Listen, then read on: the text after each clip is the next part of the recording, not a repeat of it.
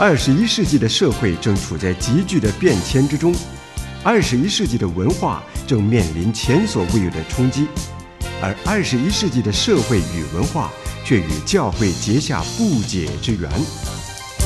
诸天宣扬，脉动二十一世纪教会生活圈。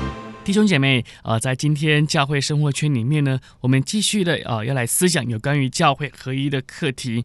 呃，还记得我们在上一个礼拜跟弟兄姐妹一起所谈到的，有关于教会的合一，在于各教会众肢体都要尊主为大，不可只有随从人，人有人的偏差的地方，唯有随从圣灵所赐合而为一的心，也才能够导入正途。因此呢，我们要再从哥林多前书中呢来看有关于教会合一的正确的态度。有人说我是属保罗的，保罗并不引以为荣。也不肯沾沾自喜，相反的，他感到惶恐，否认自己在教会的地位。他说：“你们是奉保罗的名受了洗吗？基督差遣我，原不是为施洗，乃是为传福音。”保罗自认为是奉差遣的，所以呢，毫无自豪的语气与心态。他诚然是传道人的楷模。有时候教会有问题，是传道人过分的自恃，或者是自大的原因。其实啊，保罗可以强调自己的地位，因为他是教会的创办人嘛，是开国元勋嘛，足可要求教会来尊重他。他可以不同意信徒属亚波罗或者是属基法的，别人只要说属保罗的，他就可点头称是。但是保罗没有鞠躬的态度。反而为哥林多信徒在灵性上幼稚而感到忧心，希望他们能够成长。保罗向他们解释了属灵的事，尤其在于教会的真理。教会的真理乃是以身体来说明的，在哥林多前书第六章，甚至提到人的身体也与教会为身体是相提并论的。从整体来说，教会是主用重价买赎回来的，教会是圣灵的殿。从个体来说，信徒的身子是属于主的，所以呢，要在身子上荣耀上帝。可见个人与教会必须连在一起，以身体来论肢体，必须有完善的联合，以身体看头，要着重元首的支配。所以呢，教会的真理中心就在于耶稣基督，并他所定的十字架。十字架的道理是教会合一的基础啊，弟兄姐妹。保罗指责哥林多教会的信徒说他们是属肉体的，在灵性方面太幼稚且不成熟。但是保罗也将属灵的人与属血气的人来做个比较。谁是属血气的呢？我们从哥林多前书第二章的属血气的来看呢，就是指的那些自然人，也就是还没有得救的人。属肉体的是指的得救却是很幼稚的信徒，实在属血气的是属灵人的对比，就是不属灵的，与属肉体的人其实是相同的。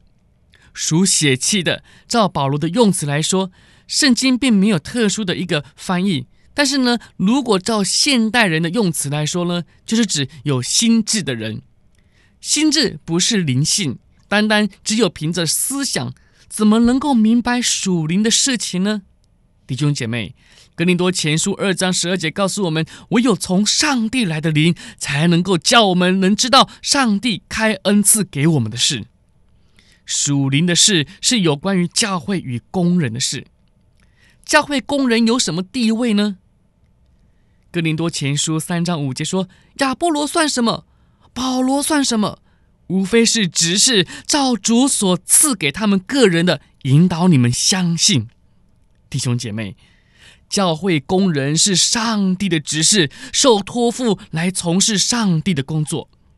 他们只是管家，忠心做工就足够了。其实这也是上帝对众信徒的要求，信徒应该效法工人，学习忠心。他们所归属的是基督，不是基督的工人。